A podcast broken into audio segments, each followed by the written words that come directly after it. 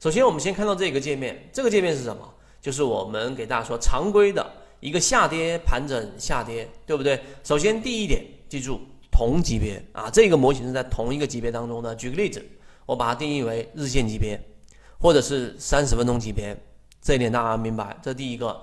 第二个，这个是进入段，明白了吗？进入段的第二个知识点，它不算在中枢的构建当中的这一个第一笔，而是从这里面开始算第一笔。这个大家都能明白了吧？对吧？缠论十一大家过过了就能明白。所以常规的一个小 a 啊，看到没有？小 a 是指进入段，小 a 然后形成一个中枢，这个 a 中枢，小 a 大 A 啊，这个是缠论当中的第二个小 b，小 b 是从 a 中枢当中继续下行，那这个是一个这里你可以把它理解为一笔吧，这又是一个进入笔，看到了没有？然后又形成一个 b 中枢啊，这里面这两点。一个是小 a 大 A，一个小 b 大 B，就形成了这样的一个线段，或形成了一个进入段。然后这个过程当中形成一个中枢 B。那我们最原始或者说最方便、最容易理解的是这个 C 零啊，这个 C 零就是当这一笔 C 零哎往下再往下走的时候，我发现这一笔啊离开段相比于 B 啊这一段。它是明显弱化的。如果它是这样的啊，大家都能理解这个地方。那么这里面就形成了我们一直给大家讲到的什么背驰啊，这里就形成了一个背驰，这是最常规也是最容易去理解的。我们在这个地方上一旦形成了一个背驰，在次级别上形成了一个背驰，那我们就可以把它定义为什么啊？我们的第一类买点啊，这其实很好理解嘛。所以我说这个是非常常规的理解啊，常规的理解。那我在进化岛里面和上一次给大家提到的更高级别的理解呢，就是要进入到另外一个层次了。哪个层次呢？刚才的小 a、大 A、小 b 这个大 B，你直接可以把它理解为，直接是理解是一个进入段、进入比，明白这个意思吗？当这一笔一旦形成之后，第二个你一定要确立，像我在。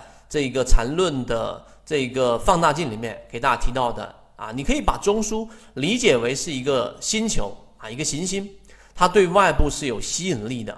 那么这个过程当中呢，第二个我们说更深入的理解是这一段 C 不一定它就直接形成一个 C 零，明白了吗？它很可能直接在 B 段当中直接突破 B 段中枢啊，大 B 中枢形成这个 C 一，这个 C 一。和我假设这个小 a 大 A 小 b 这一段，刚才我画这笔蓝色这一段，我把它比较成为啊，我给它一个一个一个一个数值，这是 C 一段嘛，我直接把它设成设置为 D。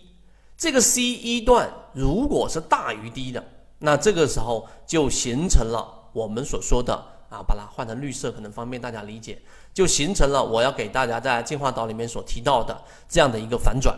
的确立啊，这个就是我们所说的 V 型反转，也是禅中说禅里面啊，给大家去一百零八节里面提到的这个标准定义。那我们把它这个精简成为我们的这个泽西禅论，其中这个实战意义就非常强了。这一点大家能理解啊？我大概花了五分钟给大家讲这一点。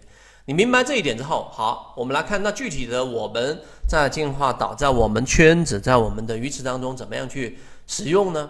那这个是我们给大家讲的缠论 V 型反转的再度的一个深化。那怎么样判断？我们来看我们啊圈子当中的金鱼报，金鱼报里面这个什么弗莱特，对吧？弗莱特，弗莱特这一个呢，其实是一样的概念，只是它稍微有一些变形。那刚才我给大家讲到，看到你们能不能理解啊？这一段进入到形成第一个中枢，这个中枢看到了没有？构建高点当中第一最低点，低点当中的最高点啊。这里面我不去细讲了啊，这里面形成了一个中枢。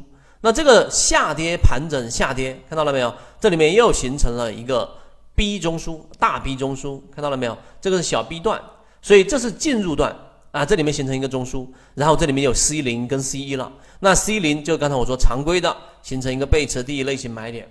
那这里面其实也发生了第一类型买点。那重要的是这里，这里面形成了一个 C 一。那这个 C 一段和刚才我们把这个小 A。大 A 小 B 这一段形成的这一笔看到了没有啊？我换一个颜色，方便大家理解。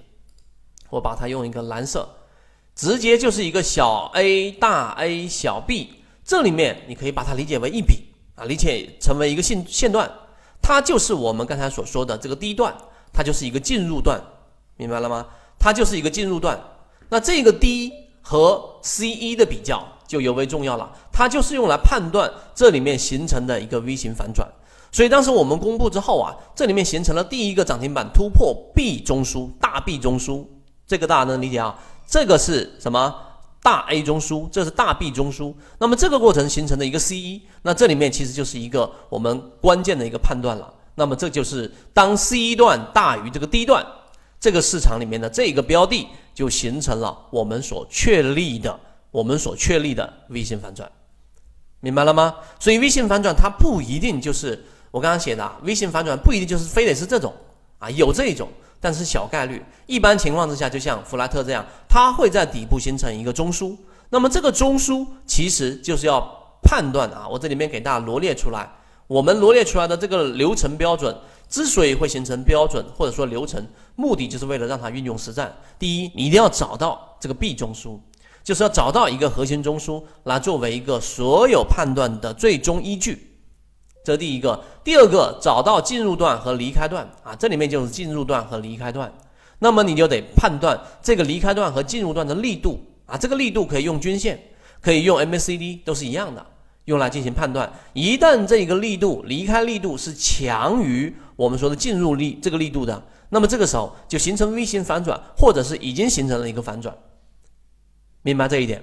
所以，呃，我讲到这里，大家都能理解了。那当，里面有一项有一些比较基础的内容，简单说一说。举个例子，当均线是吧？这个五日均线跟十日均线，或者是五日均线跟二十日均线所围绕的这个密面积除以这个时间，你就大致判断这个时间。你会发现，你看这个地方是吧？面积是强于前者的，这个地方是强于前者的。那么这个叫做平均趋势力度啊，它是强于前者的。那么这种就是力度在不断的增强了。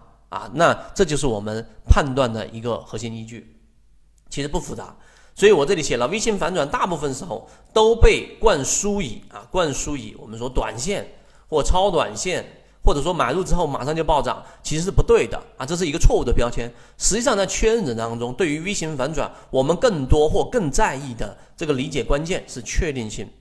所以，当 C 一段大于刚才我说的这个第一段，由小 a、大 A、小 b 构成的这一笔是大于它的，那么它就是形成了一个反转。那么这里面就是我们所今天录制视频里面要传递给大家的，其实很好理解，只是大部分人只是在等待这个 C 一、C 零啊再次突破啊这个向下突破这一个 B 中枢，然后形成一个呃第一类型买点，在次级别上发生一个背驰嘛。对吧？这个是到大家都能懂的。但这个 C 一旦发生的时候，很多人就不知道怎么样去做这个力度上的判断和比较了。我相信今天这个视频大家听完之后，对于自己的这个模型当中去介入啊的一个买点，其实是会有一个启发性的。圈子有完整的系统专栏、视频、图文讲解，可以帮助大家建立完整的交易系统，系统进化模型，一步老墨财经公众平台，进一步系统学习。